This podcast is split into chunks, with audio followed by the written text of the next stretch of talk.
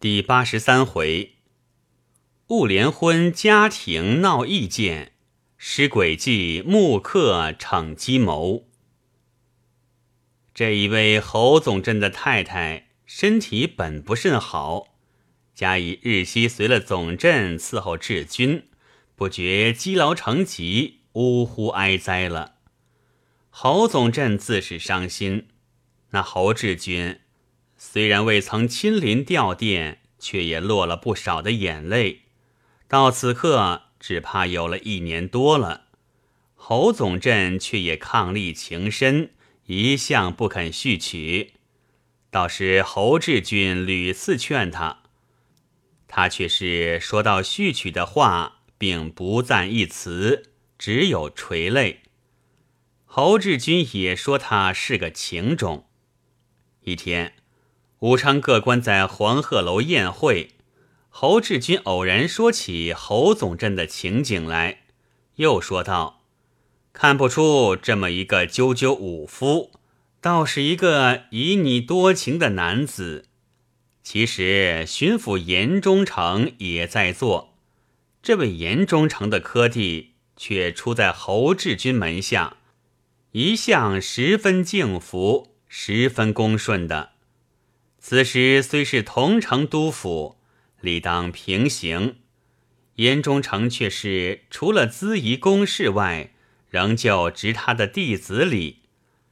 一向知道侯总镇是老师的心腹人，向来对于侯总镇也十分另眼。此时备了两杯酒，巴结老师的心格外勃勃。听了志军这句话，便道。师帅赏拔的人自然是出色的。门生有个妻女，生得虽不十分怎样，却还略知大义，意思想仰攀这门亲，不知恩师可肯作罚。此时侯总镇正在侯志军后面伺候，侯志军便哈哈大笑，回头叫侯总镇道：“胡儿。”还不过来谢过丈人吗？侯总镇连忙过来，对着严忠诚恭恭敬敬叩下头去。严忠诚眉花眼笑的还了半礼。侯总镇又向侯志军叩谢过了，仍到后面去伺候。侯志军道：“你此刻是大忠诚的门婿了，怎么还在这里伺候？”你去吧。侯总镇一面答应着，却止不动身。额言到了散席，仍然伺候侯志军到衙门里去，请示志军应该如何行聘。侯志军道：“这个自然不能过于简色，你自己斟酌就是了。”侯总镇欢欢喜喜的回到公馆里。已是车马迎门了。原来当席定亲一节早已轰传开去，官场中的人物没有半个不是势利鬼。侯总镇向来是治军言听计从的心腹，此刻又做了忠诚门下的心婿，哪一个不想巴结？所以合成文武印委各员都纷纷前来道贺。就是翻聂两司也亲到投片，有家丁挡过架，有几个相识的，便都列坐在花厅上，专等面贺。侯总镇入得门来，招呼不迭，一个个纷纷道喜。侯总镇一一招呼，让座送茶，送去了一班，又来了一班。倒把个侯总镇闹乏了。忽然一个哥士哈捧了一角文书进来献上，总镇接在手里，便叫家人请赵师爷来。一会儿赵师爷出来了，不免先向众客相见，然后总镇递给他文书看。赵师爷拆去文书套，抽出来一看，不觉满脸堆下笑来。对着总镇深深一揖道：“恭喜大人，恭喜大人，又高升了。”都帅札委了大人做都标统领呢。于是众客一齐站起来，又是一番鞠躬道喜，一个个嘴里都说道：“这才是双喜临门呐！”总镇也自洋洋得意，送过众客，便骑上了马，上院谢尾，吩咐家丁，凡来道喜的都一律挡驾。自家到的都园，见了志军，便叩头谢尾。志军笑道：“这算是我送给你的一份贺礼，倒烦劳动你了。”总镇道：“恩帅的恩典，就和天地父母一般，真正不知做几世狗马才得报尽。奴才只有天天多烧几炉香。”扣住恩帅长春不老罢了。侯志军道：“罢了，你这点孝心，我久已生受你的了。你赶紧回去，打点行聘接差的事吧。”总镇又请了个安，谢过了恩帅，然后出园上马，回到公馆，不料仍然是车马迎门的。几乎拥挤不开，原来是都标各营的管带、帮带，以及各营官等都来参谒。总镇下马入得门来，个人已是分列两行，垂手站班。总镇只哈着腰，向两面点点头，吩咐改天再见，径自到书房里和赵师爷商量。择日行聘去了，只苦了严忠诚。席散之后，回到衙门，进入内室，被严夫人劈头唾了几口，吓得严忠诚酒也醒了。原来席间订婚之事，早被家人们回来报知，这也是小人们讨好的意思。谁知严夫人听了，便怒不可压。气得一言不发，只等到忠诚回来，方才一连唾了他几口。严忠诚愕然道：“夫人为何如此？”严夫人怒道：“女儿虽是姓严，却是我生下来的，须知并不是你一个人的女儿，是关着女儿的。无论什么事，也应该和我商量商量。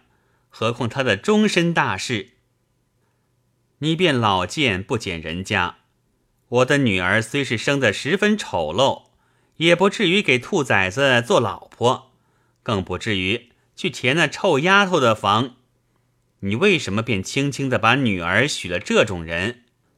须知儿女大事，我也要做一半主。你此刻就轻轻许了，我看你怎样对他一辈子。一席话。骂得严忠诚默默无言，半晌方才说道：“许也许了，此刻悔也悔不过来。况且又是师帅做的媒，你叫我怎样推脱？”严夫人啐道：“你师帅叫你吃屎，你为甚不吃给他看？幸而你的师帅做个媒人，不过叫女儿嫁个兔崽子。”倘使你师帅叫你女儿当娼去，你也情愿做老乌龟，拿着绿帽子往自己头上去磕了。说话时，又听得那位小姐在房里嘤嘤啜泣。严夫人叹了一口气，说声作孽，便自到房里去了。严忠诚此时失了主意，从此夫妻反目。过的两天，营务处总办陆观察来上元，秉之奉了都帅之命，待侯总镇作罚，已定于某日行聘。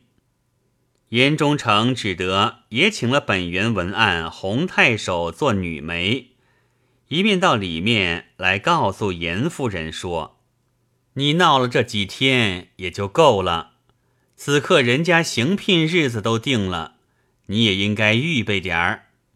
严夫人道：“我早就预备好了，每一个丫头老妈子都派一根棒，来了便打出去。”言中诚道：“夫人，你这又何苦？生米已成了熟饭了。”严夫人道：“谁管你的饭熟不熟？我的女儿是不嫁他的。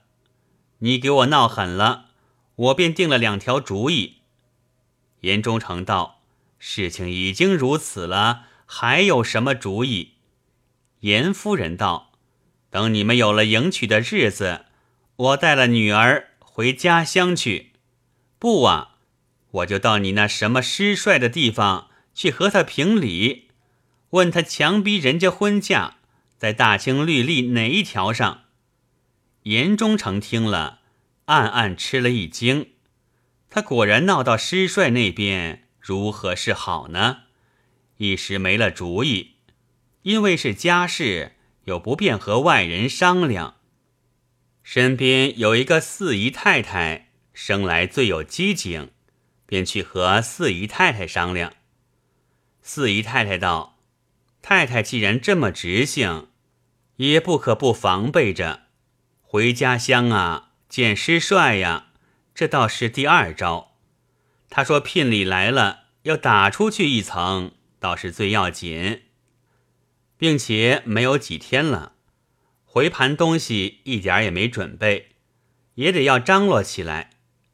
严忠诚道：“我给他闹得没了主意了，你替我想想吧。”四姨太太道：“别的都好打算，只有那回盘礼物要上紧的办起来。”言中诚道：“你就叫人去办吧，一切都从风点，不要叫人家笑寒碜。要钱用，打发人到账房里去要。”四姨太太道：“办了来都放在哪里？叫太太看见了，又生出气来。”言中诚道：“罢了，我就拨了外书房给你办这件事吧。我自到花厅里设个外书房。”四姨太太道：“这么说，到了行聘那天，也不必惊动上房吧？都在外书房办事就完了。”言中诚点头答应。于是四姨太太登时忙起来，倒也亏他。一切都办得妥妥当当。到了行聘的前一天，一一请严忠诚过目，叫舒淇老夫子写了礼单礼书，一切都安排好了。到了这天，竟是瞒着上房办起事来，总算没闹笑话。侯家送过来的聘礼，也暂时归四姨太太收住。不料事机不密。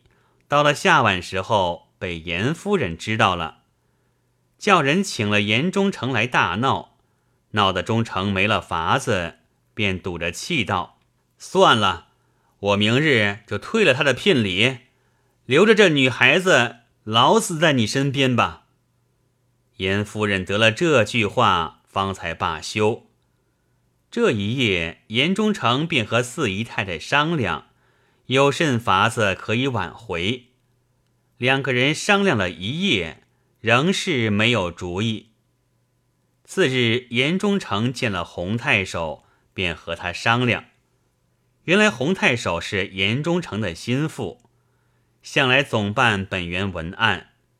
这回小姐的媒人是叫他做的，所以严忠诚将一切细情告诉了他。请他想个主意。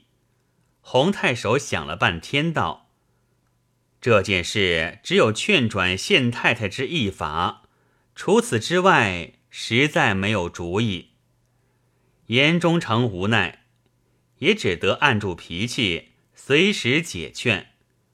无奈这位严夫人一听到这件事，便闹起来，任是什么说话都说不上去。足足闹了一个多月，绝无转机。偏偏侯志军要凑高兴，催着侯统领早日完娶。侯统领便择了日子，央陆观察送过去。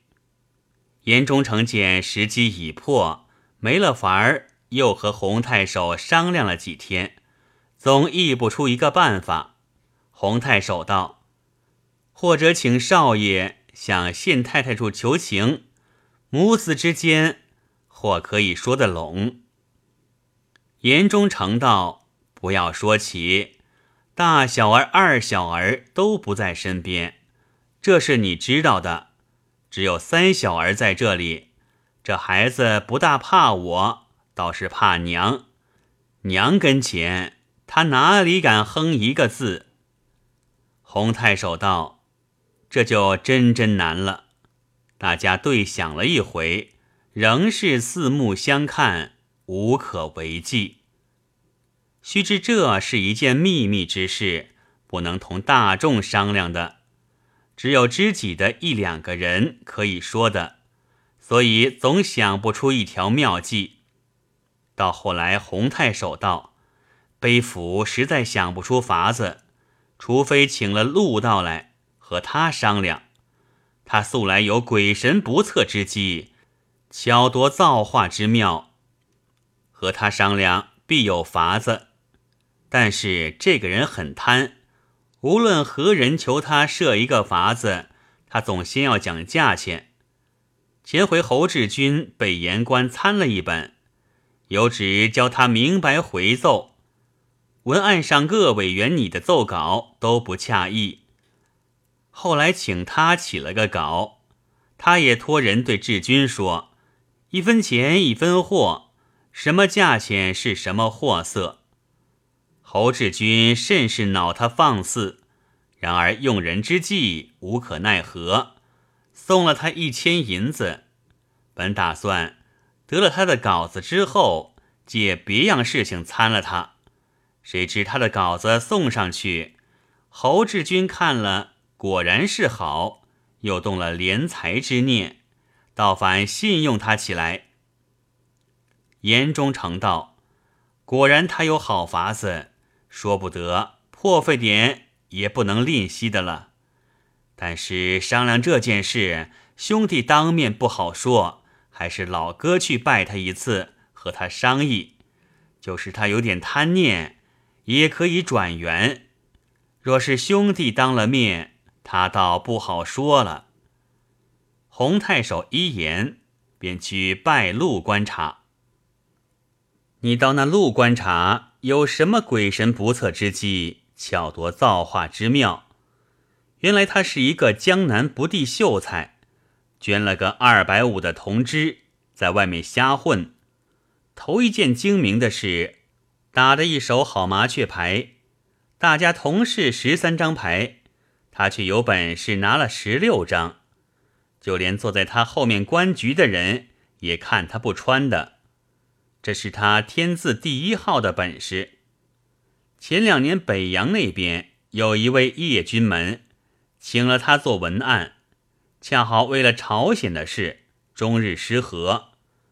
叶君门奉调带兵驻扎平壤，后来日本兵到了，把平壤围住。围虽围了，其实军饷尚足，倘能守待外援，未尝不可以一战。这位陆观察却对叶君门说的日本兵怎生厉害，不难杀得我们片甲不留。那时军门的处分怎生担得起？说的叶君门害怕了，求他设法。他便说：好在平壤不是朝廷土地，纵然失了也没甚大处分，不如把平壤让于日本人，还可以全军退出。不伤士卒，保全军饷。叶军门道：“但是怎样对上头说呢？”陆观察道：“对上头只报一个败仗罢了。